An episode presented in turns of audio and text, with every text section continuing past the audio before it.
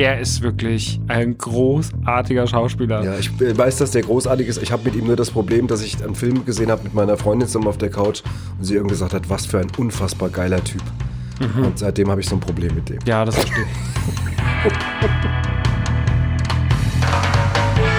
Mein Vater, unsere Lieblingsfilme und ich. Der Kabel 1 Kultfilm Podcast. Mit Max und Henny Nachtsheim. Ich habe natürlich dann gesagt, ja, Schatz ist ja gut. Hallo. Hallo und herzlich willkommen bei einer neuen Ausgabe von Mein Vater, unsere Lieblingsfilme und ich mit meiner Wenigkeit Max Nachtsheim und meinem Vater Henny Nachtsheim. Hallo, hi. Schön, dass du da das freut mich. Schön, mich freut es auch. Ja, wir haben wieder zusammen, wir haben wieder zusammen Filme geguckt. Äh, ja, diesmal genau. haben wir zwei Filme Zwei Filme geguckt, ja. Es war ein recht äh, dickes Paket. Ein genau. großes Paket an Filmen. Genau. Äh, Patriot ist jetzt gerade zu Ende gegangen. Und wir reden heute aber auch über Tropic Thunder. Der lief nämlich gestern ja. bei Kabel 1. Bei Kabel 1 lief der. wir 1. reden darüber, genau. Und, Pass auf, äh, jetzt muss ich erstmal, bevor wir loslegen, dir was erzählen. Das ist tatsächlich auch kein Fake. Und ich möchte auch allen draußen bitten, es ist kein Fake, es ist nur ein Zufall, dass ich schon wieder so eine Story habe. Ich habe ja im ersten, in der ersten Folge, als wir über Bud Spencer geredet haben, ja. habe ich dir von Rick erzählt. Habe gesagt, wir haben einen gemeinsamen Bekannten, der mit Bud Spencer gedreht hat. Das mhm. hat man ja solche Informationen und solche hat man ja nicht so oft. Ja. Jetzt habe ich vor, jetzt pass auf, jetzt habe ich vor zwei Tagen mit Rick telefoniert. Und das ist ja, ja, wie gesagt, einer meiner besten Freunde und ein wirklich ein toller Kollege. Und ich habe gesagt, was hast du gemacht? Sagt er, hat jetzt Dreharbeiten gehabt für eine deutsche Produktion. Er fliegt jetzt auch nochmal dann dahin und dreht noch weiter nächste Woche und so. Mhm. Und er sagte, ich muss dir mal was erzählen. Und dann erzählt er mir, du wirst gleich wissen, warum ich dir das erzähle, dass er auf, in der Drehpause auf diesem Gelände gesessen hat, auf einer mhm. Treppe. Und ihm gegenüber sind einer von den Technikjungs aus dem Studio. Und mhm. äh, sie haben beide so auf die Handys geguckt, wie man das dann so in der Mittagspause guckt, man mal liest so seine WhatsApp und was weiß ich und so. Ja. Auf einmal hört er Schritte und dann kommen diese Schritte näher und der Techniker guckt hoch und reißt die Augen auf und sagt, und der reagiert überhaupt nicht so, weil er gerade mit dem Handy beschäftigt ist. Die, die Schritte kommen näher, sagt eine Stimme, Hello. Und der Techniker, Hello. Und die gehen wieder weg und sagt, Rick. Und der Rick guckt so hin und sagt, was ist denn? Sagt er, guck doch mal. Der dreht er sich um und sieht aber nur noch von hinten, dass da jemand vorbeigegangen ist. Und sagt, der, wer ist denn? Sagt er, das Keanu Reeves. Der hat wirklich auf dem Gelände gerade sich für John Wick 4 vorbereitet, indem er da mit asiatischen Kampfsporttrainern in so einem Studio abgeschottet trainiert über Wochen und äh, ein Studio daneben. Und das wussten die auch, aber er hat natürlich nicht mitgerechnet, dass er dem wirklich über den Weg läuft. Und er hat wirklich, der hat Hallo zu ihm anscheinend gesagt und er hat es nicht, er hat es nicht gerafft und er sagte, stell mal vor, ich hätte mich mit dem unterhalten. Ich hätte, könnte dir jetzt erzählen, ich habe mich mit Keanu Reeves unterhalten. Ich sag, mein Gott, Rick, also. Oh mein Gott, das ist ja, ich habe direkt Herzrasen. Das ist, nicht, aber es ist, es ist kein Fake. Ich habe das vorhin meiner, meiner Freundin erzählt, die sagte, das ist doch, hast du dir das ausgesagt? Ich sagte, nein, das würde ich doch nämlich gar nicht trauen, jetzt hier so einen Quatsch zu erzählen. Eine wertlose Lüge, ehrlich gesagt. Wirklich, finde ich auch. Was? Ja. wertlose eine wertlose Lüge. Lüge wäre das, genau. Aber es ist eine wertvolle Information beziehungsweise eine, eine schöne Story, die es natürlich nach dieser, an diese Bud Spencer-Geschichte noch so anreiht irgendwie. Also ja. ich, ich habe gesagt, Rick, er sagte, ja, wer, ich meine, klar, er hätte ja trotzdem sagen können, er hätte es mit ihm unterhalten. Ich hätte es wahrscheinlich gemacht. Ich hätte gesagt, du, ich habe dann, ich hätte wahrscheinlich gelogen wie die Sau. Er wollte ja noch ein Foto mit mir machen, aber ich habe dann gesagt, äh, nein. Nee, lass mal, lass mal stecken. Nein, er war ein riesiger Bully-Paraden-Fan. genau, genau. Aber es, Mann, ich, ich, dachte irgendwie, das kann doch nicht wahr sein. Wir sind hier gerade mal in der dritten Sendung und schon kommt Rick wieder und weißt du. Das ist wirklich, mal gucken, wer, also wen, mal gucken, wer noch alles trifft, ja. wen, mit wem wir zu tun haben. Nächste Woche, genau. ich bin ganz verrücktes Brad Wochenende. Pitt und George Clooney. Ganz verrücktes Wochenende gehabt mit Mel Gibson. mit Mel Gibson, genau. Gottes Aber Willen. lieber, lieber da mit Ben Stiller. Ja. Ähm, okay, also jetzt kommen wir, äh, das musste ich unbedingt loswerden. Das ist eine wunderschöne das, Geschichte. Ja, vorgestern gerade passiert. Schönes Follow-up zur letzten Und, Folge. Ja, eben, genau. So, ja, das Thema heute ist Patriotismus, kann man sagen, beziehungsweise zwei Filme, die sich damit beschäftigen, auf eine sehr unterschiedliche Art und Sehr Weise. unterschiedliche Art und Weise. Und ähm, wir machen auch keinen Hehl draus, dass wir mit dem einen sehr viel, dass der uns einfach näher ist, allein schon beruflich bedingt. Äh, zu dem kommen wir dann auch gleich ausführlicher. Aber der andere hat natürlich trotzdem auch seine Bedeutung. Das ist der Patriot von Roland Emmerich. Mhm. Ähm, ist von, äh, ich glaube, von 2000. Und es geht um den äh, unabhängig, unab, das ist ein schwieriges Wort, ich werde es hinbekommen, Unabhängigkeitskrieg der Amerikaner gegen die Briten. Irgendwann 1770, 1775 rum war das, äh, aus der Sicht von einem Farmer erzählt, der heißt Benjamin Martin, ist siebenfacher Vater, Witwer und ist eigentlich Kriegsgegner und wehrt sich dagegen und, und leistet auch eine Unterschrift gegen den Krieg, aber das nutzt ihm nichts. Der Krieg kommt und äh, einer seiner Söhne ist auch ganz begeistert, zieht dann in den Krieg und ich versuche das jetzt auch nicht so zu, äh, zu lange erzählen. Ähm, der kommt dann nach ein paar Jahren aus dem Krieg wieder Mhm. zur heimischen Farm, wird dort durch Zufall von irgendwelchen britischen Soldaten äh, festgenommen, die ihn für einen Spion halten. Und der jüngere Bruder will ihn befreien, der wird dann erschossen und so. Auf jeden Fall in dem Moment, wo das ganze Drama seinen Lauf nimmt, kippt auch Benjamin Martin, gründet eine eigene Armee, so eine Art Guerilla-Armee, mit der er dann in diesen Krieg gegen die Briten zieht. Äh, das wird sehr episch erzählt, das wird mit vielen dramatischen Verlusten erzählt und so weiter. Und am Ende, irgendwann kommt der Zeitpunkt, wo die Briten dann kapitulieren und am Ende, ganz am Ende, bauen die dann, wie diese Jungs, mit denen er dann auch im Krieg war, bauen dann seine Farm wieder auf und er heiratet die Schwester seiner verstorbenen Frau. Das ist jetzt mal sehr, sehr grob zusammengefasst. Es ist ein sehr epischer Film, es ist ein wie große Kampfszenen, teurer Film, wahnsinnig Viele teure Kostüme. Produktion, viele Kostüme und äh, ist natürlich ein ganz, ganz ernsthafter Umgang mit diesem Thema. Und das ist halt diese eine Variante, die jetzt eben bei Kabel 1 lief, was das Thema angeht. Ähm, was noch ganz interessant ist, wenn man so ein bisschen was über den Film liest, ähm, zum Beispiel eine Geschichte ist, dass Mel Gibson, der war zu dem Zeitpunkt, als das Drehbuch geschrieben wurde, war er sechsfacher Vater. Und während das Drehbuch aber fertiggestellt wurde, kurz bevor der Film gedreht wurde, wurde er zum siebten Mal Privatvater. Und dann hat man im Buch ihm auch ein siebtes Kind reingeschrieben. Weil anscheinend hat er das so gewollt. Und äh, was ich aber noch viel interessanter finde, ist, dass sie eigentlich auch Kevin Spacey haben wollten damals für den Film. Und äh, sie konnten ihn aber nicht mehr bezahlen, weil die Gage von Mel Gibson sowas von irre hoch war, 25 Millionen Dollar.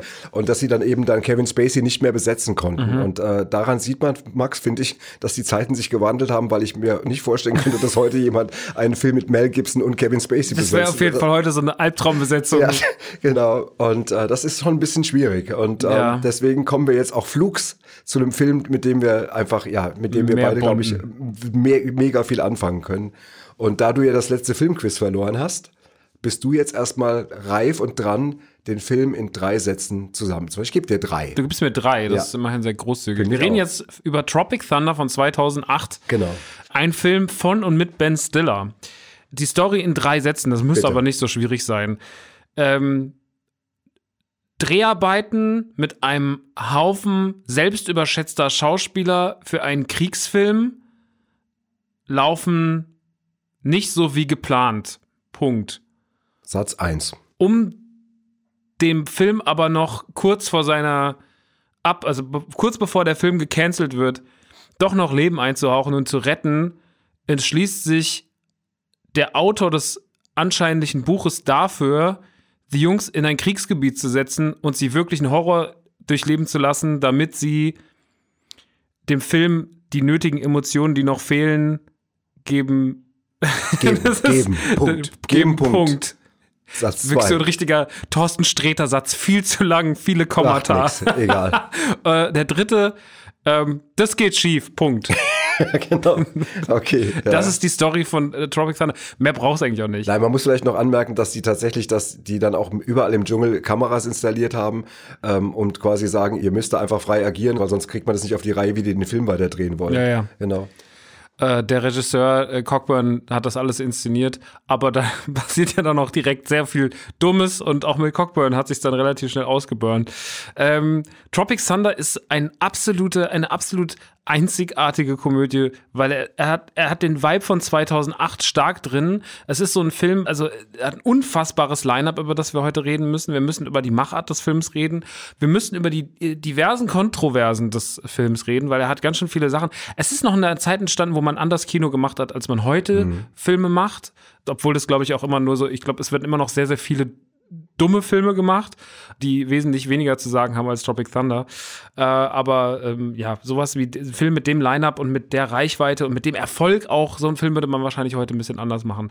Aber trotzdem ist er deswegen wahrscheinlich auch ein sehr mutiger Film und vieles da drin, was auf den ersten Blick ist so, wow, was, das habt ihr gemacht, das lässt sich sehr, sehr gut begründen und das kann man auch zwölf Jahre später immer noch begründen und deswegen ist der Film nicht so schlecht gealtert, wie man vielleicht denkt, wenn man die Problematiken sieht, aber dazu nach und nach. Genau. Ähm, ich würde aber jetzt erstmal gar nicht mit den Problemen des Films anfangen, sondern ich würde jetzt erstmal mit dem, mit dem unfassbaren Line-Up starten und dann würde ich so ein bisschen rein in unsere Lieblingsszenen und dann würde ich die. Äh Ich erinnere mich nur mal dran, dass ich zum richtigen Zeitpunkt, ich habe ein wirklich extremst gutes Zitat gefunden. Ich bin jetzt nicht dafür, dass wir hier dauernd irgendwie nur Zeug uns irgendwo aus dem Computer besorgen und dann irgendwie hier vorlesen, Mhm. aber es gibt ein Zitat, das ich wirklich, das den Film sowas von gut beschreibt. Müssen wir nicht gleich machen, nur dass, dass wir es nicht aus den Augen verlieren. Okay. Dass wir das haben. Genau, dann fangen wir jetzt mal mit dem Line-Up, aber das ist wirklich tatsächlich. Also das Line-Up ist wirklich äh, unfassbar. Denn Ja. Ich habe es ja vorhin schon gesagt, äh, Ben Stiller hat den Film nicht nur geschrieben und äh, auch noch äh, Regie geführt, sondern er spielt auch noch die Hauptrolle und zwar als Tux Speedman, so ein abgehalfterter ähm, gescheitert, äh, kurz ja, vorm Scheitern. Kurz vor Scheitern. Man sagt so, es ist Genau. noch so ein Flop und du hast es, Ja. hast es also ein Typ, der so allein ist.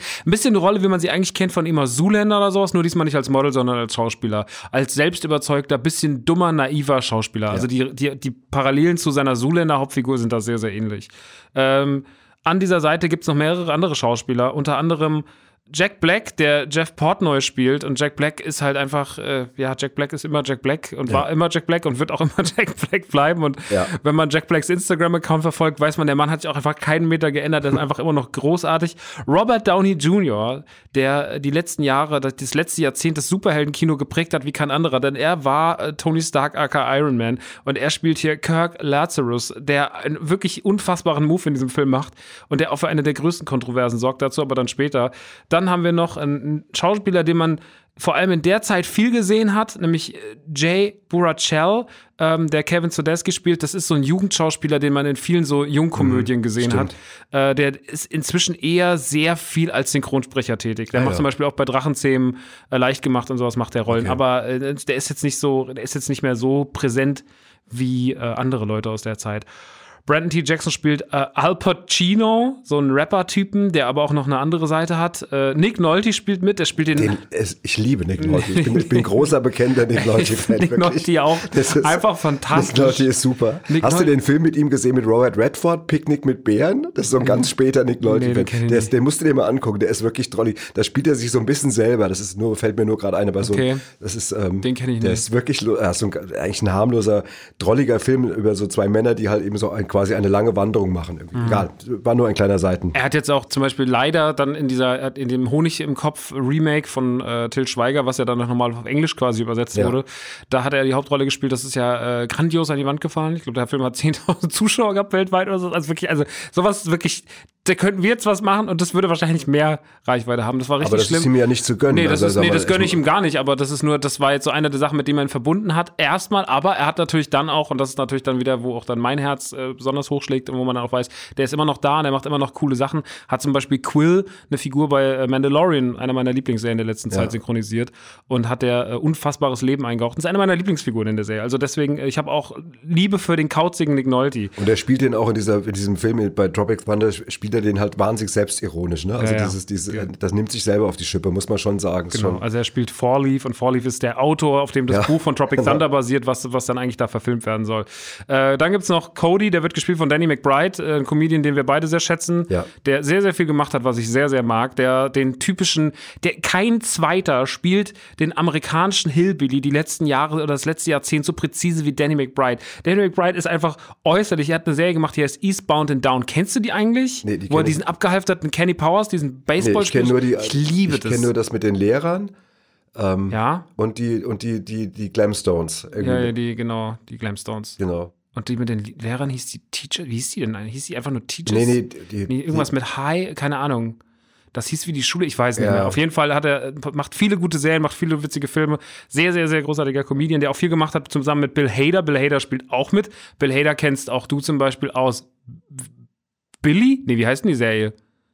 Mit dem Typen, der in der Theaterschule ist, der eigentlich Ach so, ähm, Barry. Barry. Barry. Äh, ja, Billy. Der, der, der, genau, der eigentlich, der eigentlich Auftragskiller ist und der dann in der, in der Theaterschule oder der Schauspielschule jemand umbringen soll und dann findet er aber Schauspielen geil und nimmt dann Unterricht. Ja, Mhm. genau, der. Genau. Äh, auch eine großartige Serie und ein großartiger Typ, mag ich auch in ganz, ganz vielen Rollen. Steve Coogan spielt mit. Steve Coogan ist so ein englischer Schauspieler, den man auch schon oft gesehen hat. Man kann den gar nicht so richtig benennen, als der spielt den, den Regisseur, den Cockburn. Ja. Den hat man auf jeden Fall schon oft gesehen. Viele englische Komödien gespielt. Also Viele englische Komödien Ganz viele. Ich habe die man sieht das Gesicht und denkt sofort, den habe ich doch schon ganz oft gesehen. Ja, genau. Aber das ist nämlich komisch bei ihm, weil manchmal gibt es so Schauspieler, die sagen, den habe ich ja schon ganz oft gesehen. Das ist genauso im Übrigen wie bei diesem J. Rachel gewesen. Da weiß man so, den habe ich schon ganz oft gesehen, aber den hat, der hat nicht so diese eine Rolle, ne? Ich habe auch, ich habe gedacht, also mein erster den kenne ich doch aus Monty Pythons Filmen oder so, aber das kann Ja, der ja, ja, genau. Aber, aber das- der hat auch so ein bisschen eine Physiognomie, ähm, äh, die da reinpassen würde, aber ist Der nicht erinnert so. aus einem aus der Monty Python-Truppe. genau. Ich weiß auch, wen du meinst, Ja. ich kann aber nicht den Namen sagen. Ja, Willkommen bei nix. unserem Podcast. Genau, willkommen bei unserem Podcast. Genau, genau, die Statistiker und die, die genauen Kenner, die schlagen uns das um die Ohren. Ja, und äh, dann gibt es noch zwei wirklich überraschende Figuren. Äh, und zwar einmal Packer, das ist dann der Manager von Speedman. Matthew McConaughey. Und Matthew McConaughey, der Ja. einfach großartig ist. Immer, Matthew McConaughey ist einfach ein großartiger Schauspieler. Ja, ich kann ihn, ich äh, weiß, dass der großartig ist. Ich habe mit ihm nur das Problem, dass ich einen Film gesehen habe mit meiner Freundin zusammen auf der Couch und sie irgendwie gesagt hat, was für ein unfassbar geiler Typ. Mhm. Und seitdem habe ich so ein Problem mit dem. Ja, das verstehe ich.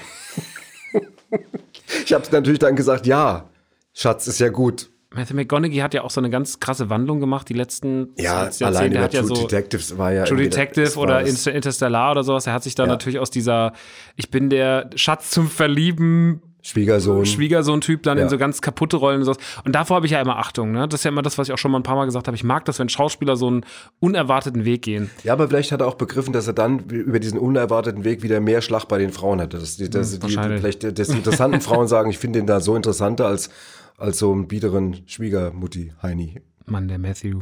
Ich finde ihn auch toll. Und dann Der Matthew. Äh, der Matthew, gell? Und äh, dann natürlich auch noch äh, Lee Grossman, der, Ja, äh, der gespielt wird von Tom Cruise in einer unfassbaren Rolle. Tom Cruise, der darauf beharrt hat, dass er große Hände in dieser Rolle hat. Und er hat wahnsinnig große Hände. Also wenn man ihm zusieht, die Lee, Les Grossman diese riesigen behaarten Pranken die ganze Zeit in die Kamera hält. Also das ist einfach nur großer Quatsch. Er ist so ein, er ist der Inhaber des, der Produktionsfirma Ja, der ist der, er ist der, der, der, Er der, Finanzier. Chefproduzent, der ist der, ist der Boss, der, Ober, der oberste Boss, der diesen Ein Film. völlig überspitzter, fluchender, ordinärer Typ, der einfach alle anschreit, alle bis aufs du, Kleinste beleidigt. Die, zum Beispiel die Szene, es gibt relativ am Anfang eine Szene, also schon klar ist, dass dieser Film, der in Vietnam spielen soll, dass der floppt. Und dann macht er doch so eine Videoschaltung zu, äh, äh, von seinem Büro aus und das ganze Team sitzt in so einer riesigen Art Scheune oder sowas, irgendwie, der Ja, ja. Der, ist auf dem Monitor und dann sagt er irgendwie, Wer ist der Regisseur? Und dann meldet sich der Regisseur und sagt er, okay, sagt er so, und sagt er, wer ist der, der Bühnenausstatter oder der Lichtchef äh, Chef oder was weiß ich, irgendwie Ja. auf jeden Fall. Und dann meldet sich so ein großer, stämmiger Typ und sagt, er, okay, und Sie gehen jetzt rüber und hauen dem Regisseur auf die Fresse und dann geht Und dann sagt er, sorry, Sorry, es tut mir leid, aber es, einfach- und haut ihm einfach einen drauf. Und es ihm ist drauf. Und Tom Cruise, ich bin, ich bin tatsächlich, ähm, bei Tom Cruise bin ich so ein bisschen gespalten, und das meine ich jetzt ernst. Ich, ich weiß, dass der teilweise irre Sachen gemacht hat.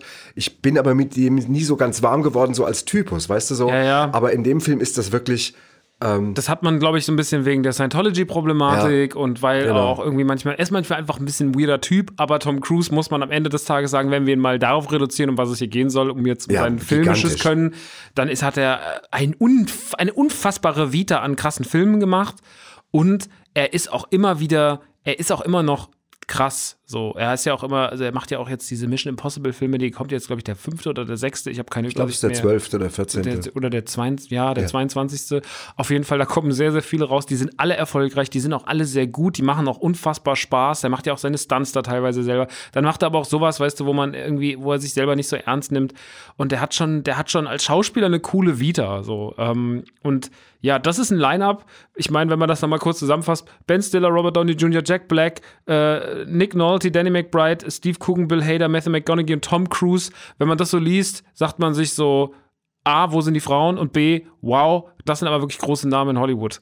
Das ist wirklich an dem Film richtig, richtig, richtig, richtig krass. Ich glaube auch, dass das, ich, also ich kann mir vorstellen, dass wenn du da, da einer von denen bist, die da drehen, und du Mhm. weißt, mit den ganzen Kollegen, mit den ganzen Typen, mit Jack Black und sowas, ich meine, das muss doch für die auch ein Fest gewesen sein. Ja, klar. Also untereinander. Wobei interessanterweise, ich weiß nicht, ob das der richtige Einstieg für dich ist, Robert Downey Jr. hatte tatsächlich ja ein Problem, weil er in dem Film jemanden spielt, also er spielt ja eigentlich, kommt ja eigentlich, also da werden ja am Anfang des Films werden ja so Kinotrailer gezeigt, Mhm. die die Protagonisten einfach so vorstellen, mit was die gerade berühmt sind oder, oder eben auch gescheitert Ja. sind. Bei Ben Stiller zum Beispiel auch eben als Simple Jack irgendwie, äh, der so ein völlig, so ein über, ganz übertrieben, so einen ganz einfachen, geistesbehinderten äh, Jungen spielt und ähm, damit auch dann eben auch an die Wand gefahren ist mit dem Film. Das wird halt alles im Vorspann, oder nicht im Vorspann, am Anfang des Films erzählt. Und äh, Robert Downey Jr. spielt dann eben einen Schauspieler, der für den Film sich die Haut ist das Tätowieren oder ist Nein, das. nein, äh, was die Pigmentierung halt dunkler macht. Ja, genau, genau. Und das wollte Robert Downey Jr. wirklich im Realen jetzt eigentlich nicht machen. Das fand er damals schon, da war noch gar keine äh, Blackfacing-Diskussion, äh, gab es das noch gar nicht. Er wollte das trotzdem vom Impuls heraus nicht machen, aber er wollte halt wahnsinnig gerne mit Ben Stiller drehen. Ja. Und dann hat er es dann eben dann ihm zuliebe und diesem Film zuliebe dann doch gemacht. Was ihn dann ja fast mit dem Oscar belohnt hätte. Er war ja Er war nominiert. Er war nominiert. Genau. Äh, dazu aber dann gleich mehr, wenn wir wirklich auf die Probleme eingehen. Erstmal würde ich so ein bisschen auf die, auf die Stimmung des Films ankommen, denn diese Metaebene zu schaffen und zu sagen, na ja, dieser Film ist nicht, nimmt sich nicht ganz so, so ernst, beziehungsweise er, er steigt ja ein mit einer, also er steigt mit zwei ungewohnten Sachen ein. Da können wir mal so ein bisschen über Lieblingsszenen und über Lieblingsmomente reden, denn er, wie du eben schon gesagt hast, er steigt mit diesen Trailern ein. Das ist ein ganz krasser Kaltstart in den Film, weil bevor wir überhaupt irgendwas sehen und bevor überhaupt das DreamWorks-Logo auftaucht, Ja. tauchen erstmal vier fiktive Trailer auf. Ein Werbespot für äh, diesen Drink von Al Pacino, äh, diesen Sex-Rapper, der völlig übersexualisiert in diesem Video die ganze Zeit sagt so, ja, drip that pussy und äh, richtig hart und alles mit so einer Doppeldeutigkeit. Äh, dann sehen wir den Trailer von diesem Actionfilm von Speedman, der mehrere Teile bekommen hat. Ich weiß den Titel gar nicht mehr. Was ist völlig drüber? Es ist völlig übertrieben. Man merkt, dass es auch immer die gleiche Formel ist. Und äh, dann sehen wir The Fatties, ein Trailer Black. von, von Jack Black, beziehungsweise eine Rolle als, äh, als Jeff Portnoy in so einer, in so einer sechs-, siebenfach Rolle, was ein Zitat ist, aber natürlich auch eine kritische Betrachtung von The Nutty Professor, aka der verrückte Professor von und mit Eddie Murphy. Und äh, dann sehen wir auch noch Muss diesen man Trailer. kurz dazu sagen, also in dem Film wird eigentlich nur gefurzt, muss man Ja, schon ja. mal Dings, also die sind nur am, am Furzen alle Rollen irgendwie und das ist der, der, der, Ja, ja, das ist die Der sind, die sind alle wahnsinnig kräftig und Ja. alle wahnsinnig äh, am- also viel Flatulenz, viel, äh, viel Adipöses eine, und viel eine Flatulenzorgie, kann man sagen. Und äh, dann noch dieser Trailer, der über die zwei Priester, die dann anscheinend irgendwie homosexuell sind. Und das Mit ist Kirk Lazarus. mit Kirk Douglas und Tobey Maguire, der Ja, auch noch Tobey dabei Maguire ist- Also da ist auch noch ein ganz kurzer Cameo von Ja, Tobey Maguire super, drin. ja. Und dann erst kommen überhaupt die Credits rein. Und ähm, das ist ein super Einstieg, der sehr ungewohnt ist, weil er sehr schnell die Figuren beschreibt und beziehungsweise die auch die Probleme der Figuren. Er gibt irgendwie die Figuren wieder und zeigt uns so, Jo, der eine, äh, der ist irgendwie an abgehalten, also durch den Trailer, dass man sagt, es gibt so viele Teile davon, wird einem ja schon klar, der ist ein bisschen abgehalftert, der Speedman. So, der andere wird nicht wirklich als Schauspieler ernst genommen, ist anscheinend auch cholerisch, was Jack Black halt einfach super übertrieben spielt und macht halt diesen völlig drüber Dummkopf-Film. Äh, der andere ist anscheinend, will anscheinend ein wahnsinnig cooler Typ sein, ähm, aber irgendwie ist er in einer komischen Rolle und der eine ist eigentlich so der Azi-Fazi-Typ, der der eigentlich so der, der Oscar-Schauspieler, wird ja auch, glaube ich, als viermal ausgezeichnet oder so be betitelt, ne? Kirk Lazarus. Und ja, man, man zeigt relativ auf eine schöne Art und Weise, gibt man den Figuren schon sehr viel Leben, bevor man sie überhaupt das erste Mal überhaupt Ja. im Film gesehen hat und positioniert die schon ganz gut. Das ist ein sehr schlaues Stilmittel. Finde ich das auch. Ist ein sehr, sehr schlaues Mittel. äh, kannte ich auch damals nicht. Nee, das hat man auch danach nicht mehr so oft gesehen. Es gibt immer mal, äh, gibt ja mal die, die, die, die Grindhouse-Filme von, von Tarantino, haben ja auch so mit so Trailern gearbeitet, die haben sich aber nicht auf die Filme ausgewirkt, die waren einfach nur funny vorher, vorne dran. Und das hier nimmt aber ja schon direkt Einfluss auf den Film und zeigt uns die Charaktere. Und dann sind wir in der Kriegsszene. Und diese, diese Kriegsszene ist eine der, das ist so drüber. Also diese Kriegsszene, Also man muss kurz diese vielleicht Kriegsszene ganz kurz mal erklären, wir, wir sehen quasi, wie eine Kriegsszene entsteht. Also wir sind am Set, wir begreifen auch Wir dann. begreifen aber noch nicht Nee, gleich stimmt, am nee, Anfang. ich, dass- stimmt, du hast recht. Stimmt ja, ich, Quatsch, das ist ja danach. Sorry, Ja. sorry. Okay, nee, dann mach du weiter, bitte. Nee, diese, man sieht diese Kriegsszene und diese Genau. Kriegsszene ist völlig übertrieben. Der eine kriegt irgendwie recht. die ganze Zeit mit der, mit, ähm, mit so einem, wie heißt das, Ba- Bajonett, ne? Ja, genau. In den Bauch gestochert, er, seine Gedärme gucken raus. Es ist wahnsinnig blutig, es ist wahnsinnig actionreich. Und äh, dann gibt's auch diese unfassbare Szene zwischen Lazarus und Speedman, wenn halt irgendwie er sagt so, gib mir deine Hände und dann siehst du, dass ihm die Stümpfe so, also dass, dass, er, dass ihm die Hände weggesprengt Ja. worden sind, aber auf so einem ganz übertriebenen Niveau, wo du so zwischen Ekel und albern und eigentlich gar nichts mehr begreifst und so steigt dieser Film ein und die ersten zehn Minuten sind so dolle einfach. Also die ersten zehn Minuten sind schon, die reichen schon für keine Ahnung, eigentlich für eine, für eine ganze Stunde, was, was, die, was die Intensität angeht. Das stimmt. Und das ist ganz interessant. Ich bin bei, ich, ich habe den jetzt im Rahmen dieser Podcast-Aufzeichnung das erste Mal vollständig gesehen, weil der Film mich immer so müde gemacht hat, dass ich immer nach einer halben Stunde eingeschlafen bin. Immer an der gleichen Stelle, immer wenn sie im Wald ankommen, wenn sie, ab, wenn sie abgesetzt werden, schlafe ich ein. Das ist mir viermal, Warum? weiß ich nicht, ist mir viermal passiert in meinem Leben. Ehrlich? Ich habe den Film noch nie zu Ende geguckt, weil ich immer, nach- immer nach einer halben Stunde exakt an der gleichen Stelle eingeschlafen bin. Ich weiß nicht warum. Es, mir nur bei, es gibt zwei Filme, wo mir das passiert ist und das ist einer davon. Aber das, sag mal, da ist ja dann nicht alles andere als langweilig. Nein, das nein, ist das ja hat damit überhaupt eher ein. Erschöpfungszustand. Das ist ein Erschöpfungszustand. Okay. Ja, es gab auch mal einen Film von Helge Schneider, den habe ich geguckt, äh, dem Wendekreis der Eidechse, habe ich danach habe ich, hab ich 17 Stunden geschlafen oder so. Das war, das war viel zu viel. Aber war. der hat auch bestimmt ein anderes, Tem Der- anderes Tempo als der jetzt. Ist, der ist nochmal eine ganz andere Tropic Liga, der. Film. Aber ja, Tropic Thunder klatscht einem direkt um die Ohren. Und wie ist das für dich? Also, das ist ja doch schon alles sehr doll. Wie, was, macht, was machen die ersten 10 Minuten von Tropic Thunder so mit dir? Ja, ich meine, die, die, du weißt, dass das natürlich jetzt übertrieben ist. Du weißt auch, dass es dabei nicht bleibt und dass das irgendwann zu erkennen ist, äh, dass das keine realen Kriegsszenen sind. Ähm, aber selbst jetzt, wo ich ihn das zweite Mal gesehen habe, nach vielen Jahren, ähm, und das ja noch viel mehr wusste als beim ersten Mal, wo man es eher ahnt, ist es so, dass man die, dass die ersten Minuten auch schon auch anstrengen. Also weil das halt eben auch so trotzdem ja auch brachial und brutal ist. Und auch wenn es dann letztendlich die ähm, Brutalität persifliert, sieht man sie trotzdem. Und ich bin da nicht jemand, der dann so übersprungsmäßig darüber lacht, sondern ich sitze da ja trotzdem, weißt du, so neben dir und hab dir erstmal die Augen aufgerissen, sag dann erstmal nichts irgendwie und, äh, und das wirkt irgendwie trotzdem, es packt mich irgendwie, es berührt mich auch unangenehm. Also das ist ja auch genau, was die wollen. Die wollen ja nicht irgendwie, die wollen ja, das ist ja ganz viel, die persiflieren Kriegsfilme Ja. in ihrer manchmal übertriebenen Brutalität, aber sie zeigen auch gleichzeitig äh, auch wirklich, was im Krieg passiert. Also wenn auch natürlich, sag mal, jetzt übertrieben, weil normalerweise wäre der dann schon längst tot gewesen und er überlebt immer noch mal, obwohl er schon 100 Kugeln im äh, Dings hat und schon tausendmal zerbombt worden ist. Aber trotzdem ähm, kriegst du trotzdem den Link zu, zu dem, was im Krieg passiert und was an Grausamkeiten im Krieg passiert. Und das macht was mit einem. Also es ist eine Mischung aus so, also ich habe dann jetzt beim zweiten Mal noch viel mehr gedacht, boah, was die sich auch getraut haben. Also da am Anfang so auf die Kacke zu hauen. Ja, klar. Und das ist alles auch noch auch unter einem hohen Budgeteinsatz. Ja. Also man sieht, dass der Film teuer ist Wahnsinn, und dass der ja. und dann kommt ja direkt diese Szene auf. Also der, das Ganze, wir sehen eigentlich das erste Mal, dass es sich wirklich um die Dreharbeiten von einem Kriegsfilm handelt, wenn dann diese Szene ist zwischen zwischen Speedman und Lazarus, weil die beiden halt gerade drehen und Lazarus immer sagt, dass äh, Speedman nicht weinen kann. Das ist ja so der Ausgangspunkt, dass er Ja. sagt, du bist, kannst nicht heulen, der kann als Schauspieler nicht heulen, das ist scheiße.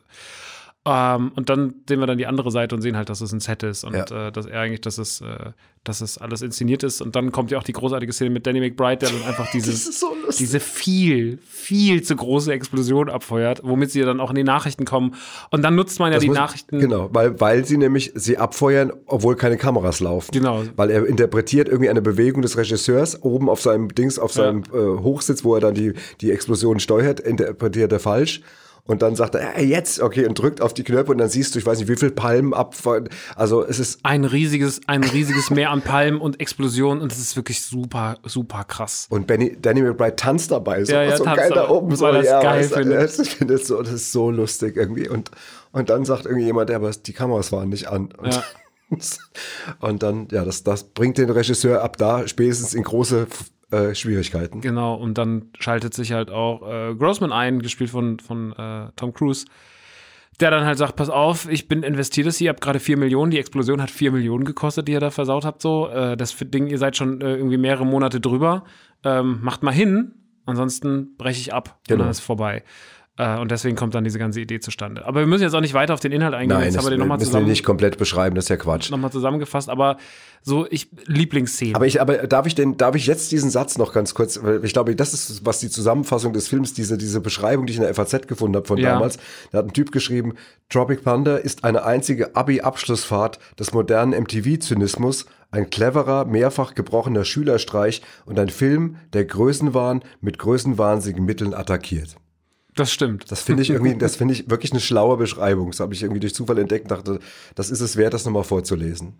Genau, weil das ist es nämlich. Der Film wirkt auf den ersten Moment sehr oft plump, aber ich finde, er ist überhaupt nicht plump. Finde ich auch nicht. Also er hat natürlich plumpe Momente und man würde heute auch ein paar Sachen anders machen, ein paar Kleinigkeiten, Ja. ein paar Nuancen sind nicht fein und manchmal macht er, also wenn wir gleich über die Probleme sprechen, kann ich ein, zwei Sachen sagen, wo der Film auch bestimmten Fehler macht, aber so im Großen und Ganzen ist das schon ein sehr, sehr guter Kommentar auf Hollywood, auf den Umgang mit gewissen Themen, auch die ganzen überzeichneten Figuren, die Trailer.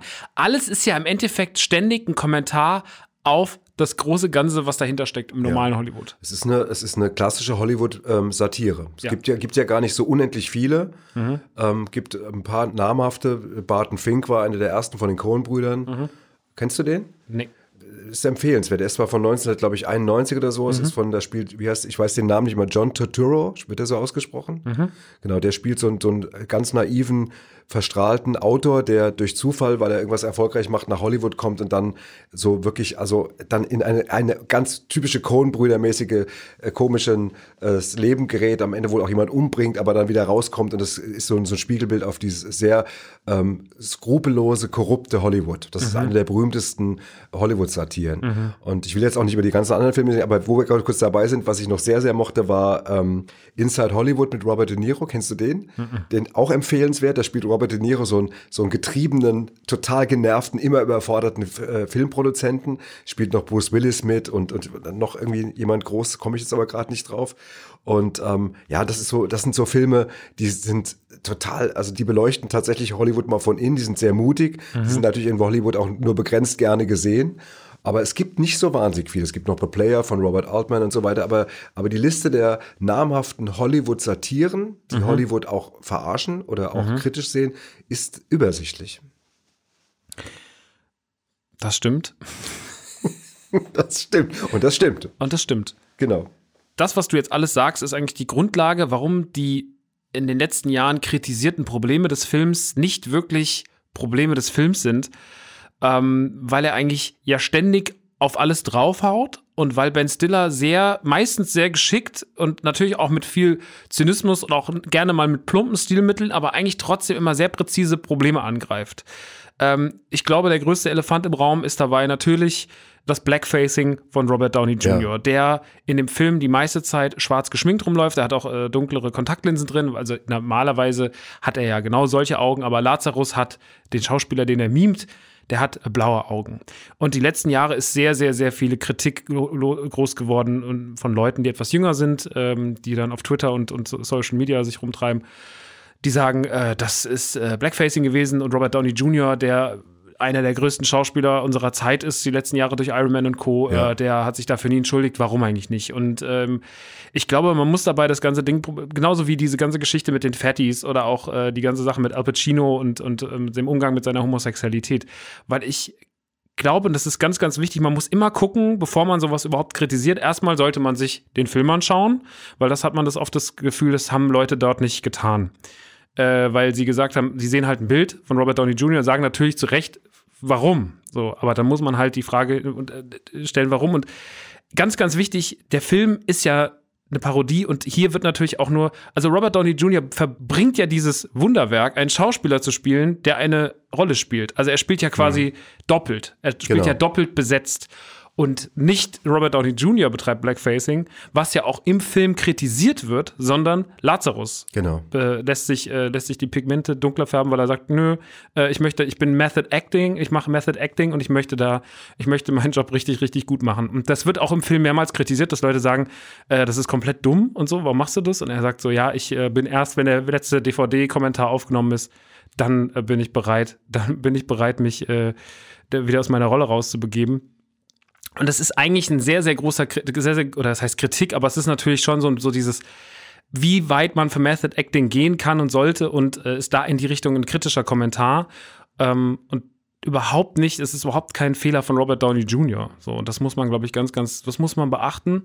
Das war damals, äh, Blackfacing war, wie gesagt, noch kein, noch zu der Zeit des Films noch kein wirklich großes Thema, Mhm. aber zum Beispiel das Darstellen des, des geistig schwer behinderten Jungs, dieses äh, Simple Jack, das hatte zum Beispiel auch eine große Ja. Außenwirkung, dass Leute das als Absolut. diskriminierend empfanden und so weiter. Und Ben Stiller hat dann mal so sinngemäß gesagt, äh, wir machen es weder über Schwarze noch Behinderte lustig, sondern der Film ist eine Satire auf Schauspieler, die sich zu wichtig nehmen und Rollen spielen, die sie nicht spielen sollten. Exakt, Und äh, die Gags gehen quasi auf unsere Kosten. Und das finde ich einen ganz, ganz wichtigen Punkt, weil wir da sind wir an einem Punkt, den ich, der tatsächlich auch mein Leben immer wieder mal streift und begleitet, nämlich was darf man und was oder oder wo wird man auch einfach mal aus einer Überempfindlichkeit missverstanden? Absolut. Und das kenne ich jetzt mal, ich mache mal ein harmloses Beispiel, ich will, will jetzt auch hier nicht über Badesalz faseln, aber wir machen das ja nur auch schon lange. Und als wir anfingen und das immer größer wurde und unsere CDs auch irgendwie dann schon irgendwie so wirklich ordentlich sich verkauft haben und wir eine Fernsehserie bekommen haben, wo haben wir natürlich auch immer Rollen gespielt, die derbe angelegt waren, weil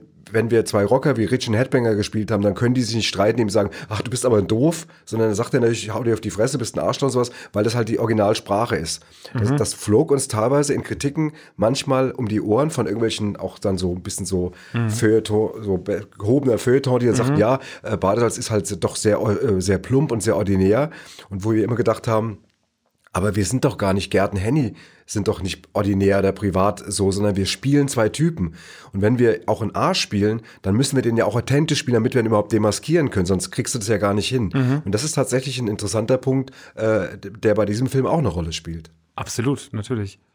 Und das hast du die ganze Zeit. Also das hast du natürlich bei dieser Blackfacing-Thematik am, am, am meisten, aber äh, weil sie jetzt auch die letzten Jahre am kontroversesten diskutiert ist und weil dann auf einmal so cancelled Robert Downey Jr. von, von Leuten ins Internet gespuckt wurde. Aber wenn man sich halt, wenn man auch gerade die Leute, die sich mit sowas beschäftigen und die halt äh, diese Satire auch im Ganzen sehen, dann ist das bis heute eine hochgelobte Leistung. Ich meine, der Mann war mit einem Oscar nominiert und das hatte natürlich auch einen Grund, weil er das einfach sehr, sehr gut gemacht hat und weil, wie Ben Stiller in dem Zitat, was du eben gesagt hast, selber auch sagt, so, wir wir gehen hier ganz gezielt gegen all das vor. Wir sind nicht, äh, wir, wir machen, ihr versteht vielleicht die Metaebene. Es ist immer ganz wichtig zu sehen, wer sendet den Witz und in welchem Rahmen sendet der Witz. Und das muss man trotzdem bei aller Kritik.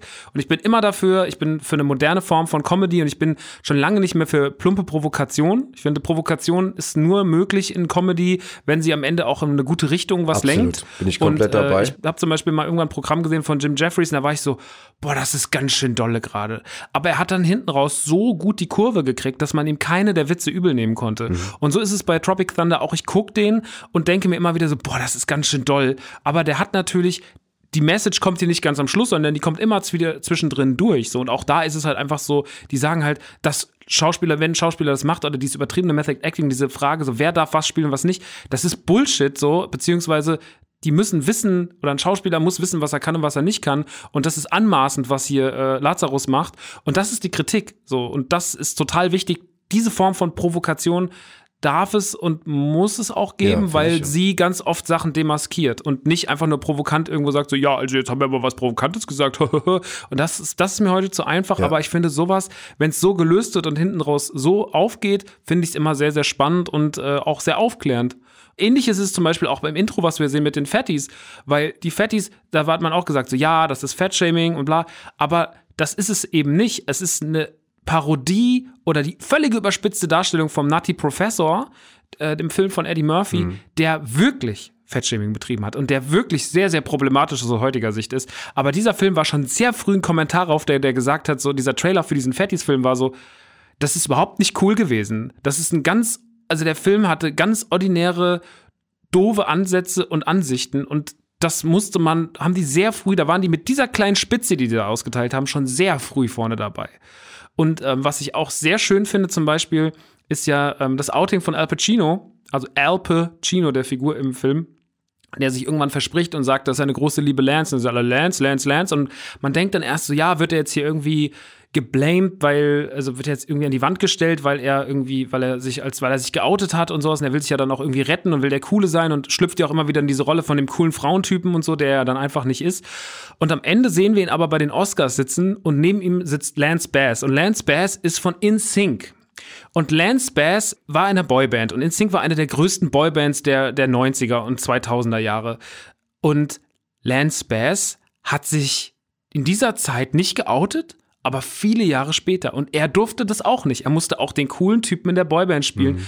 Und jetzt sitzt er da und quasi, es ist eigentlich nur ein Liebesbrief an Leute wie Lance Bass und andere Leute aus, aus Film und Fernsehen und Musik, die sich verstecken mussten, die ihre Homosexualität verstecken mussten, um zu sagen so, ja, ja, ich bin, äh, ich bin heterosexuell und ich, äh, ich bin total für die, für die Girls da und sowas, weil denen irgendwelche Leute von oben, irgendwelche Arschlöcher klar. gesagt haben so, ja, nee, äh, das mit, dass du, dass du schwul bist, das gefällt uns gar nicht, lass das mal. Und äh, dementsprechend ist es total wichtig, was der Film hier macht. Nämlich, er sagt, dass das super uncool ist und am Ende setzen sie sogar Lance Bass daneben, der diese Rolle ausleben musste im wahren Leben und sagen so, guck mal, der Typ hat das wirklich mitgemacht so und den da nur hinzusetzen und nur mit dem Hintergrundwissen, was der durchgemacht hat und dass er seine Homosexualität verstecken musste in einer ganz, ganz großen Zeit seines Lebens, was den bestimmt unfassbar fertig gemacht hat. Mhm. Ähm, das ist eine große Leistung, die ähm, und, und, da steckt ganz, ganz viel feine Kritik drin und das ist mit ganz kleinen Mitteln ganz viel meiner Meinung nach gemacht und deswegen sind diese drei Probleme, das Blackfacing, dieses Fatshaming und dieses Ansprechen von Homosexualität, das sind alles andere als plumpe Momente, sondern die sind ganz wichtig, ganz sozialkritisch, ganz Hollywood-kritisch und die sind wirklich, wirklich gut und wichtig und präzise. Und sowas muss es weiterhin geben, weil sie viel besser demaskieren, als immer nur irgendwas Genau, es gibt ja, entschuldige, wenn ich, wenn ich einhake, es gibt ja auch dann noch, noch eine, eine Geschichte, die das bestätigt. Es gibt, geht ja noch, wie gesagt, diesen Simple Jack, den äh, Ben Stiller, mhm. mit dem er da gefloppt ist, also Speedman. Mhm.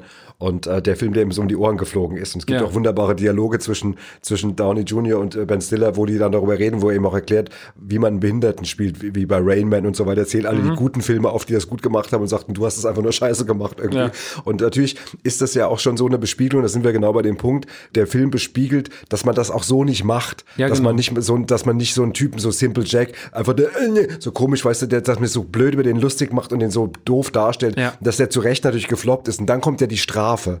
Weil die Strafe kommt ja dann in dem, als er dann gefangen ist von den Guerillakriegern da, von den, oder Schmugglern im, im Dschungel, naja, dann, dann nehmen die, genau, oder, genau, und, und dann nehmen die Hops quasi und dann bringen sie ihn deswegen nicht um, weil alle Simple Jack geguckt haben. Ja, auf VHS. Auf VHS noch, genau. Was er auch noch leise kommentiert mit auf, auf ja, genau, genau.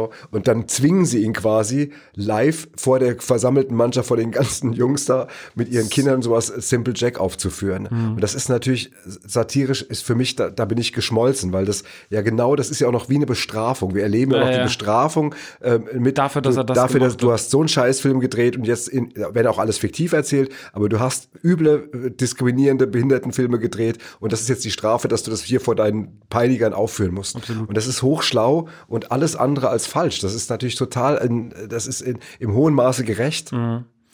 Absolut. Und das äh, macht der Film mit den. Also ich will jetzt gar nicht sagen, dass der Film alles richtig macht, Nein, weil der macht auch, der macht auch was manche kleine moralische Sachen, so dass man dann sagen kann, okay, ähm, die asiatischen Schauspieler sind alle ein bisschen einfach, einseitig erklärt und sowas und auch mit dem mit dem Kinderkrieger und sowas. Da kann man natürlich auch Kritik üben, Stimmt. auch zu Recht. Aber ich sag mal so, diese großen Kritikpunkte, die gerade dann die letzten Jahre im Social Media äh, angesprochen wurden, die wurden leider nicht von den meisten Leuten nicht richtig äh, beleuchtet und man muss wirklich rauszoomen, muss den Film im Ganzen sehen und muss sehen, wie viel Satire und wie viel wichtige Satire dahinter steckt und dass alle diese Satire nicht nur aus Plumpheit entstanden ist und so, ja, da haben wir was Provokantes gemacht, was wollten die damit sagen? Ja, keine Ahnung, sondern alle haben eine wichtige Message, die die ganze Zeit mitschwingt und das äh, legitimiert diesen Film auch 2021 immer noch super zu gucken und dass, das, dass man das nicht als so problematisch sehen kann, ähm, auch wenn es auf den ersten Blick so scheint, sondern es ist ein sehr, sehr, sehr sozialkritischer Film, der schon sehr früh eigentlich viele Sachen angesprochen und erkannt hat. Absolut. Und Ben Stiller steht ja auch dafür. Ben Stiller ist ja kein Arsch. Ben Stiller hat, nee. hat immer Anliegen und ist ein, äh, ein schlauer Filmemacher, ein schlauer Produzent, ein schlauer Regisseur. Hat jetzt, wie alt ist er jetzt? Ende 50 kann das sein? Ich glaube mhm. 65 geboren. Äh, hat irgendwie, glaube ich, über 100 Filme schon oder knapp an die 100 Filme gedreht, hat bei 20 Filmen Regie und, und war Produzent und Regisseur oder mhm. teilweise beides, teilweise verteilt und so. Und er hat eine Riesenerfahrung und hat so viel schlaue Sachen gemacht und so viel wichtige Filme auch, mhm. die auch Sachen bespiegeln, auch Zoolander und so weiter. Äh, wir könnten natürlich jetzt nochmal ein, ein Ben Stiller Special machen Klar. Äh, über den. Da reicht die Zeit jetzt vielleicht heute nicht, aber, aber auf jeden Fall steht er für was. Und er steht auch für, für mich ist das jemand aus der neueren Geschichte des Films, die ich halt sehr bewusst mitbekommen mhm. habe, ist es einer meiner absoluten Favorites. Ich liebe den, verehre den für sein Werk. Ich finde auch, dass er großartig spielt. Ähm, er hat viele interessante, innovative Filme gemacht und der gehört eindeutig dazu. Das ist wirklich ein, ein, ein Film, der, der sich ganz, der ganz viel bespiegelt. Und das ist genau der Aspekt, wenn wer das nicht erkennt, macht sich zu einfach oder kapiert es nicht. Mhm. Aber den Film irgendwie als rassistisch oder als sonst was darzustellen, das wäre, wäre dem Film nicht gerecht. Nein, das, das wäre, das wäre absurd, weil das, weil die, weil die genau das Gegenteil, der hat ein ganz anderes Anliegen. Auch im Gesamtwerk siehst du das ja von ihm auch. Und deswegen finde ich das irgendwie, ich mag den Film. Einer seiner sozialkritischsten Filme wahrscheinlich sogar. Ja. Und das war natürlich damals ein Zusammentreffen aus ähm, na, ich meine, äh, Robert Downey Jr. aus heutiger Sicht noch mal krasser, weil einfach diese zehn Jahre Marvel den noch mal so nach, also die haben den noch mal, wenn man überlegt, Robert Downey Jr., der Mann ist ein Podcast-Special wert eigentlich, was das für ein Weg ist und was da für Tiefen, für unfassbare Tiefen und dann für krasse Höhen dazwischen waren ähm, oder wo der jetzt auch gerade steht und äh, dass der da mitspielt, ist halt auch schon irgendwie so eine Besonderheit. Es gibt ähm, übrigens eine Szene, muss ja ganz, ich weiß nicht, ob dir die aufgefallen ist, wo der so monologisiert und im Hintergrund ist die ganze Zeit so ein Ochse. Der im Hintergrund einfach so ist. Ich glaube, das haben die einfach beim Drehen irgendwie auf einmal gemerkt, boah, lass den Ochsen da mal stehen. Und der Ochse guckt auch mal so ins Bild rein und so. Das ist so ein Run, den habe ich aber beim ersten Mal gar nicht wahrgenommen. Aber jetzt beim zweiten Mal der Ochse die ganze Zeit, während der erzählt so ernstes Zeug. Und im Hintergrund guckt immer der Ochse so in die Kamera. Was sie nicht wussten am Dreh war, dass der Ochse schwanger war und wenige Tage gekalbt hat. Sagt man gekalbt? Gekalbt. Ja, also dass der dann ein Kind bekommen hat. Ist das wahr oder hast Das du ist- das nee, jetzt das- gerade nein, das ist spontan Das ausgedacht? ist ein Fakt, die wussten das nicht. Der Ochse, der Ochse wurde, der Ochse Woher war weißt du das? Das Ich wusste habe ich, mich, jetzt in- ich hab nicht. mich in die Tiefen des Films reingelesen. Der Ochse war schwanger. Hat Rick den gleich getroffen, den Ochsen? Wahrscheinlich. Ja, gut, dass ihr darüber geredet habt, Max. Ich kenne den Ochsen auch persönlich. Ja, genau. Oh Mann. Gab es noch so andere Szenen, wo du sagst, so, das waren deine absoluten Lieblingsszenen? Ich meine, Also- du hast jetzt schon erwähnt, die, die Szene mit dem Theaterstück, ne? Ja, das äh, ist die also- wirklich großartig das ist. ist. unfassbar. Also da bin Ähm, ich da, aber das weiß ich aber noch. Ich hatte dieses wunderbare Flashback, als wir den jetzt geguckt haben, dass ich auf einmal gemerkt habe, so, da habe ich damals schon, bin ich weggeschmolzen für die Idee. Wie der da noch ellenlang das spielen muss und ellenlang diesen Scheiße spielen muss, den er eigentlich mittlerweile hasst irgendwie. Und die sitzen, die sitzen, seine, seine Kumpel sitzen alle im, oben im Dschungel und beobachten das über Fernglas. Und es ist einfach, einfach, das ist einfach, das ist eine meiner Szenen. Also diese, diese Strafe, diese gerechte Strafe, die einhergeht, äh, das ist schon so. Was ich auch total mochte, ist eine Kleinigkeit. Das ist, wenn, wie, wie heißt der Lee Grossman? Äh, wenn am Anfang, wenn der diesen, wenn der dann ähm, fertig ist mit dieser Videokonferenz, dreht er sich so rum und schreit so, schreit so nach rechts, Cola Light! Und das ist so, so das Erste, was er, nachdem er die ganze Crew rund gemacht hat und dem Regisseur hat eine ballern lassen, das, ist das Einzige, was er so will, ist, dass er Hifi ihm sofort eine Cola Light bringt. Das ist, das ist eine Kleinigkeit, aber dafür, damit sowas kriegst du mich halt irgendwie. Da, da, da, das ist halt einfach so mein Ding. wo ich wirklich immer wieder lachen kann. Das ist sehr infantil, die Stelle, aber ich finde sie einfach wunderbar. Ist, wenn Cockburn auf die Mine tritt, nach dem langen Vortrag, Ja. dass sie jetzt diesen Film drehen und dann läuft er vor und explodiert einfach. Und dann dieser sehr langes, diese sehr lange Szene, in der Ben Stiller immer noch denkt, es wäre einfach nur Ahornsirup, äh, rot gefärbter Sirup Ja. und dann irgendwie seine, die, den Kopf auf die, auf die, auf die, aufs Bajonett aufspießen die ganze Zeit damit so Ja. den Kopf nur so oh, Wie eine Puppe benutzt. Ja, so der macht noch den Mund auf und zu. ja, ja, genau. Und, und das ist so, das ist so, der Einstieg ist so drüber und dann diese Jungs im Wald das beobachten und sagen so, oh mein Gott, sie sind komplett skrupellos und gefährlich. Also es ist, äh, es ist wahnsinnig englisch eigentlich. Es ist eigentlich eine unheimlich englische Erzählweise. Dieser Humor ist eigentlich Ja, so ja. ein klassischer, also so jetzt wirklich, ich will jetzt nicht Monty Python jetzt ausleihen, das ist jetzt auch lange her, aber, aber die haben ja schon auch hier was gesetzt irgendwie mit ihrem, mit ihrem schwarzen Humor. Ja, ja, klar. Und das ist schon wirklich best, in der besten Tradition. Ich habe das auch jetzt so beim zweiten Mal geguckt, dachte ich, boah, wie der das auskostet, immer noch mal und es ist immer ekliger und man, man, ah, man, ist, man muss, lacht so und ist, da ist, ekelt man sich so. ja voll. Ja, der hat viele schöne Momente. Das ist wirklich eine, das ist wirklich eine sehr, sehr herausragend, eigensinnige und einzigartige Komödie, weil man danach und davor selten wieder sowas in die Richtung gesehen hat. So. Das weil man auch vor allem mit so einem Line-up und so präzise und auch bis heute noch sehr, sehr viel gute Moral, die sich weiterträgt und die man, die man auch Leuten zeigen kann. Und äh, ich finde, ähm, auch Jüngere können den ohne Probleme gucken und eher unter dem Gesichtspunkt, so da kann man noch was rausziehen und lernen und wie man auch, warum auch Ja. Satire wichtig ist, statt immer nur auf Twitter irgendwie äh, sich uninformiert irgendwas rauszuspucken. Das ist, das ist schon sehr, sehr wichtig und deswegen ist der Film ähm, meiner Meinung nach wirklich äh, lehrreich, so Finde in manchen auch. Hinsichten. Er parodiert äh, Kriegsfilme, weil Ja. die meisten Kriegsfilme sind einfach irgendwie, also es gibt ja es gibt natürlich auch ein paar äh, kritische Kriegsfilme, die man auch als wertvoll betrachtet hat, Mhm. aber es gibt auch viele Kriegsfilme, die letztendlich irgendwie ein bisschen heuchlerisch daherkommen, aber letztendlich eigentlich vor allem gerne mal zeigen wollen, wie es geht Mhm. und äh, sich auch mit an ihrer Gewalt berauschen. Das persifliert er halt Mhm. eben. Das ist und dann ist es halt eben, dass er diese Filme in Frage stellt und natürlich das Kriegsthema an für sich trotzdem auch. Also eben, das habe ich aber damals auch schon, glaube ich, so verstanden, wie es gemeint war. Ich finde den Film wirklich, ich empfinde das als einen wirklich mega wertvollen, guten Film. Finde ich auch. Also wirklich, äh, wirklich einzigartig. Ähm, ich habe noch ein paar Fun Facts mitgebracht. Da habe ich gedacht, die bringe ich dir noch mit. Ein Fun Fact ist noch ein bisschen Bezug auf die, auf die letzte Folge. Und zwar Keanu Reeves sollte eigentlich Tag spielen. Ja, Eigentlich sollte Tag Speedman nicht von Ben Stiller ja besetzt ist schön, dass du das sagst, weil das wäre zum Beispiel im Quiz schon mal eine Frage von mir Ah, gewesen. Ja, sehr, sehr gut. Super, dann Ich schon kenne die Antwort vielleicht. ähm, Ich frage dich trotzdem, okay? Okay, du fragst mich trotzdem. 10 Euro. 10 Euro. 10 Euro auch. Wer kriegt die dann? Du oder ich? Ich krieg die, damit, Warum ich, denn? damit du den Punkt kriegst. Das ist doch, das, das Ich doch frag Quatsch. dich was, ich bin was einfach du nur weißt. super informiert. Ach, du kannst, leck mich am Arsch. Das, das, das, das, re- das klären wir später so. dann ich habe Angst, dass ich jetzt, ich, hab, ich will gar keine Fun Facts mehr droppen, weil ich habe so ein bisschen Schiss. Ähm, da ist, das können wir auch das Fun auch streichen aus dem Fact, denn ähm, eigentlich sollte die Rolle des Packer, seines, seines Managers, der den Tivo da noch bringt, das im Übrigen auch, dass der diesen Tivo in den Urwald bringt, da habe ich so gelacht. Naja, egal. Auf jeden Fall, der sollte gar nicht von Matthew McConaughey gespielt werden, sondern von Owen Wilson. Aber der hatte 2008 einen Selbstmordversuch hinter sich und dann hat es Matthew gemacht. Äh, deswegen kein Fun-Fact, aber ein, Nee. ein eher traurigen sad Trauriger Dings, wobei man froh sein kann, dass er die Kurve wieder gekriegt Ja, ja. hat. Irgendwie. Und Das ja Owen dicke Wilson- Kumpel, Ja, ja, Ben klar. Stiller und, und er. haben ja auch einfach Starsky und Hutch und so zusammen Ja, gemacht und tausend andere Sachen. tolle. Und, und Owen Wilson glänzt auch immer in so vielen Wes Anderson-Produktionen. Also ich mag ja Owen Wilson sehr Ich gerne. auch. Deswegen, ähm, Gott sei Dank geht es dem äh, besser. Der Originalschnitt des Films ging dreieinhalb Stunden. Das finde ich Wahnsinn. Das, dass er sich gedacht Aber das hat, finde ich schon hart. das ist der, der, der Stiller-Cut. Äh, Also da, jetzt ist die Frage, gab es dann auch ruhige Momente, wo man als Zuschauer mal entspannen konnte, weil die gibt es eigentlich ja nicht. Der Film hält dich ja immer irgendwie unter, also auf Spannung irgendwie, ne? muss man schon sagen. Dass der Film hat, ja klar, der ist wahnsinnig lustig, es gibt wahnsinnig viel mittendrin zu lachen, aber er ist auch immer sehr actionreich, er ist immer schnelle Dialoge, wenn sie, es gibt was manchmal auch ein bisschen, es gab so eine Phase, gebe ich auch zu, wo es ein bisschen viel um Schwanz und sowas ging, irgendwie vom, vom Dialog her, also das sieht man übrigens auch, wenn man mal so Filmzitate, es gibt ja so Seiten, wo man das nochmal sich so angucken kann, da fällt dir dann auf, dass noch eine ganze Reihe von so, wer geht mal, geht mit mir pinkeln und kann meinen Schwanz halten und so. Das ist so jetzt überhaupt, das ist zum Beispiel nicht mein Ding. Nee, das, ist so, das, das ist so, wo ich so sage. da bin oh, ich raus. Ja, ich auch. Und das habe ich, und da habe ich auch gedacht, das, das hätte der Film vielleicht auch nicht nötig gehabt. Das sind wir bei den Punkten, wo man sagen kann, muss man trotzdem auch mal sagen dürfen. Das macht den Film dann wahrscheinlich am Ende des Tages nicht ganz so schlau auf den ersten Blick, weil man halt auch noch viel davon dazwischen hat. Ne? Also der Film ist einfach vollgepackt mit Humor aus allen Ecken und Ja. Enden, mit vom sozialkritischen, aber auch bis hin zu diesem sehr doofen, infantilen. Ja. Und da hast du dann halt das große Problem, das mischt sich dann alles. Und wenn einer nur so schnell drauf guckt, sagt er, ja, ist doch so wieder so eine typische Ben Stiller-Komödie wie Night oder sowas, aber so ist es ja nicht.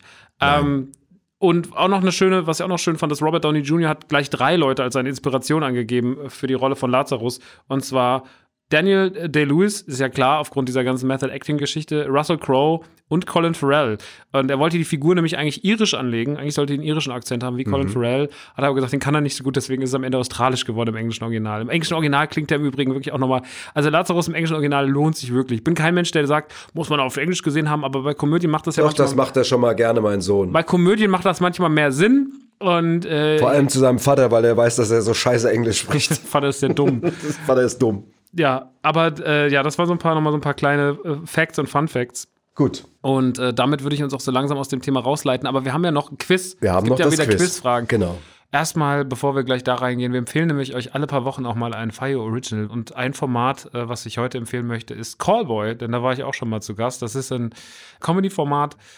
Ja, da ist jemand halt auf der, äh, ist sozusagen im Call-In-Center von einem großen Versandhaus, ähm, die alles Mögliche schippen und äh, dieser Typ muss sich mit allerhand Leuten rumschlagen. Das ist geskriptet, unter anderem auch von einem Kumpel von mir, vom äh, Josef, der, der Changeman, den man auch von YouTube kennt, der hat das alles mitgeschrieben, mitinitiiert. Changeman. Und da sind ganz viele andere Gastsprecher auch zu Gast, wie zum Beispiel auch Gabi Köster oder Katjana Gerz. Oder auch ich war in der ersten Staffel zu Gast. Und das ist ein sehr, sehr schönes Format. Das ist sehr kurzweilig und die Folge mit mir als, ähm, wie hieß ich denn nochmal, MC Schmidt? Nee, weiß ich nicht mehr. Auf jeden Fall, ich war so ein ganz leicht infantiler äh, Trap-Rapper, der dann da angerufen hat und sich über sein Mikrofon beschwert hat. Kann man sich alles mal reinfahren, war, es ist ein sehr, sehr sweetes Format und äh, das sei hiermit empfohlen. Okay, so, Musik bitte. das Quiz. Komm, das war gut. Das war, du hast einfach nur das Ding über die Tasten gezogen. Ja, aber, aber das ist das, die, siehst du, und das ist genau der Punkt, wie, wie wir es heute auch schon hatten, das ist einfach zu plump betrachtet. Das hat was mit, das hat, das Quiz, das ist ein Timing. Wenn man zum Beispiel so macht, das Quiz, das ist scheiße. Ist die Pause zu lange. Das hat was mit Rhythmik zu tun. Du von dir kann man so viel lernen. Du Ja, kannst du auch. Comedy-Gott. Ja, nicht, nur- nicht nur das, ich oder? habe Mm. ich hab auch Musikgeschichte geschrieben. Toll. Ja, Ich habe auch Musikgeschichte geschrieben. genau, der Bescheidenheitspodcast, aber großartig. genau. Oh Mann, also gut. Fange ich an? Fang, oder fang, fang ja. mal an mit deinen Fragen. Okay, also. Für welchen bekannten Filmpreis waren Roland Emmerich und Ben Stiller in der Kategorie Regie im selben Jahr nominiert? Tipp, sie haben beide nicht gewonnen, ist auch noch gar nicht so lange her. Welcher Filmpreis war das? Oh Gott. Na, wenn du schon so fragst, werden es wahrscheinlich die Oscars wäre zu einfach. Ich kann mich auch nicht erinnern, dass die beiden äh, einen Oscar, eine Hm. Oscar-Nominierung hatten, dass Ben Stiller in den letzten Jahren eine Oscar-Nominierung hatte. Nee, es ist ist schon ein bisschen weiter weg vom Oscar. Das ist ein bisschen weiter weg als. Oh, dann ist es die Himbeere. Ja, das Oh. war natürlich auch jetzt ein fetter, äh, Das war ein fetter Hint, ja. fetter Hinweis, gell? Die goldene Himbeere, genau. Ben Stiller- Stiller für Zuländer 2, den ich übrigens nie, noch nicht gesehen habe. Der aber wirklich leider sehr schlecht Okay, ist. und Emmerich für Independence Day Wiederkehr. der ist wirklich Auch nicht gut. Ja. Ähm, Der Schwabe Emmerich bekam von der deutschen Filmpresse in den 80ern den Spitznamen der Spielberg aus Punkt, Punkt, Punkt. Woher ist Roland Emmerich? Henny Nachtsheim. Also, ist eine Stadt mit S aus ja, Baden-Württemberg. Stuttgart. Und es ist nicht Stuttgart. Wäre mein nächster Tipp gewesen. Es ist nicht Stuttgart. Es Warte ist mal, nicht Stutt dann, dann, Stuttgart. Dann ist es, ähm, ist aber mit S. Aber es ist nicht Stuttgart. Mhm. Schwäbisch Gemünd. Nee. Es ist, es ist Sindelfinger. Sindelfing, okay. Ja. Okay. Äh, der Spitzname war wegen Emmerichs amerikanischen und deutschen Stils damals eigentlich eher als Beleidigung gedacht. Naja. Okay. Gut, die nächste Frage an dich. Äh, ben Stillers Papa Jerry ist leider letztes Jahr verstorben. Mhm. Großartiger Schauspieler. Was war der letzte Kinofilm, in dem er mitspielte? Und sein Sohn führte bei dem Film Regie. Sein Sohn führte Regie. Ja. Auch Zuländer 2? Richtig? Richtig. Ah. Zwei Punkte. Das war jetzt geraten, aber Gott sei Okay. Dank. Das Ähm, kann ich wahrscheinlich gar nicht mehr Stimmt, aufholen. jetzt habe ich ja schon zwei Punkte. Ja. Du hast nur noch, du hast einen. Aber den- du hast noch den- keinen, ne? Ich habe noch Sowas. keinen, aber 10 Euro. Okay, aber dann die nächste Frage ist einfach, die weißt du. Bitte. Gegen wen verlor Robert Downey Jr. das Rennen um den Oscar als bester Nebendarsteller, für den er in Tropic Thunder nominiert war? Wer Das war der war Schauspieler? 2008 oder der Oscar dann vielleicht 2009. Mhm. Und das war, und ich kann dir noch einen Tipp geben, äh, der Schauspieler spielt auch in einem der Filme mit, über die wir heute geredet haben. Mel Gibson. Nee. Nee. Es war Heath Ledger als der Okay. Joker in The Dark Knight. Okay. Es war ja nach seinem Tod. Und dann hat man ihm ja diesen Oscar für diese unfassbare Leistung dann trotzdem noch so als Tribut äh, gegeben. Alles klar. Gut, ich bin mit Jahreszahlen und mit diesen Zuordnungen, äh, aber damit kannst du mich jetzt auch die nächsten Wochen hier quasi Quälen. über den, über den Hof jagen. Ja. den Jordan Gen- schicken. Genau, gut. Also ist eigentlich das schon entschieden, aber wir machen. Ja, trotzdem mach noch eine Ja, Frage. gerne. Okay. Ich will dir mein Wissen um die Ohren hauen. Ja, mein kleiner, großspuriger Scheißer. So, Tom Cruise spielte in Tropic Thunder den großartigen Lee Grossman. Les Grossman, woher kommt der Name? Tom Cruise Der, woher kommt, nee, nee, der, der, der, der, Von- der, der von Les Grossman. Ja, Boah, es hat mit einem Körperteil zu tun. Mit einem Körperteil zu tun.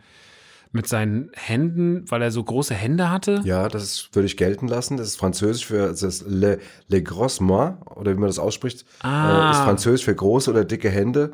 Und seine Hände im Film sind ja Große natürlich Prothesen. Boah, da habe ich ja Fullset hier gemacht an Punkten heute. Widerlich. Widerlich. Ja. Ist auch noch eine Frage, die du nicht beantworten kannst, Ja. sehr gerne. Welche so amerikanische, welche amerikanische Comedy-Star sollte eigentlich die Rolle von Al Pacino in Tropic Thunder spielen? Einer der bekanntesten und erfolgreichsten Comedians Hollywoods. Eddie Murphy. Auch falsch. Auch. Ich hätte, es hätte sogar zwei Antworten gegeben. Ja. Denn ähm, eine Rolle sollte, das ist aber wahrscheinlich dir nicht so ein riesengroßer Begriff, Mos Def war auch in der Rolle im Gespräch. ja. Äh, Mos Def ist eigentlich ein Rapper, aber hat auch zum Beispiel mitgespielt per, per, An per Anhalter durch die Galaxis oder äh, abgespielt, wie heißt der, abgespielt? Abgedreht. Der Film mit äh, Jack Black, Ja. wo sie die Videothek Ja, haben. die Videotheken, die die ganzen Filme Und, nach. ähm, aber was hier eigentlich in dem Quiz jetzt die Frage gewesen wäre, wäre Kevin, Kevin Hart wäre die Antwort gewesen. Okay. Aber der hat gesagt, er fühlt sich nicht wohl damit, einen Homosexuellen zu spielen. Was auch immer die Aussage bedeuten mag, da weiß ich nicht, äh, Kevin Hart manchmal auch ein, zwei schwierige Ansichten. Naja, auf jeden Fall, damit hast du keinen einzigen Punkt in diesem Quiz gemacht. Ja. Und ich habe drei gemacht und das heißt, du musst die nächste Ausgabe musst du den Film zusammenfassen. Was gucken wir denn als nächstes? Oceans? Ich glaube, die Oceans-Reihe. Ich glaube schon Ocean. Alle- dann musst du bitte alle drei Ocean-Filme in einem Satz 11, zusammen. 12 und 13 in einem Satz am besten. Ja. Ja. Du kannst mich mal kreuzweise. Ihr Lieben, das war's. Ähm, Genau. Max, ich danke dir fürs Gespräch. Ein interessantes, wir hätten noch länger quatschen können, weil das ja eben ganz viele Aspekte äh, quasi wachgeküsst hat. Wir hoffen, Aber- dass ihr Spaß hattet oder dass wir euch so ein bisschen unsere Einblicke vermitteln konnten und dann, dann bis zum nächsten Genau. Mal. Dann hören wir uns- Pass auf, wir machen es ganz professionell. Dann bis zum nächsten Mal, wenn es wieder heißt. Mein Vater, unsere Lieblingsfilme und ich. Ab 22.15 Uhr auf FIO. Jeden Mittwoch. Genau. Macht's gut, ihr Leute. Ciao, Sie. Mein Vater, unsere Lieblingsfilme und ich. Der Kabel 1 Kultfilm Podcast mit Max und Henny Nachtsheim. Redaktion: Edir Ben Mama, Anita Richtmann und Robin Schaumann. Schnitt und Sound: Erik Gierig. Produziert von Edir Ben Mama und Tristan Lehmann. Mein Vater, unsere Lieblingsfilme und ich ist ein Fire Exclusive von Kaleidosphere.